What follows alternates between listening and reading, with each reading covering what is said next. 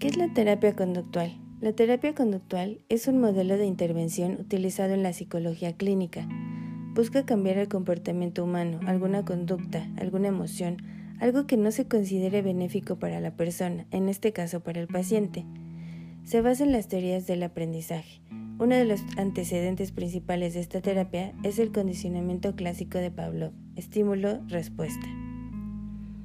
Otro tipo de aprendizaje que es importante mencionar en la terapia conductual es el condicionamiento operante de Skinner, ya que gracias a este proceso se dan cuenta que los comportamientos se adquieren, se mantienen o se eliminan en función de las consecuencias que se obtienen.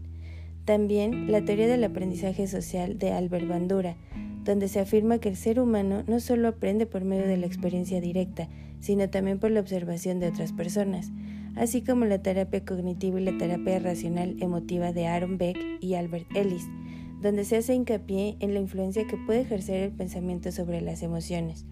En fin, existen grandes aportaciones teóricas donde se puede ver claramente la evolución.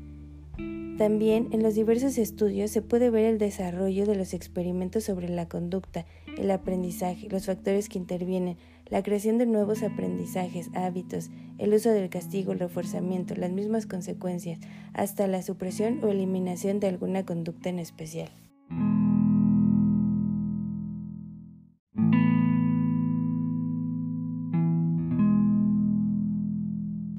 No se debe perder de vista que para poder usar la terapia conductual se debe realizar una evaluación cuidadosa del caso, donde se establecen hipótesis explicativas acerca de los problemas de la persona y de su posible tratamiento.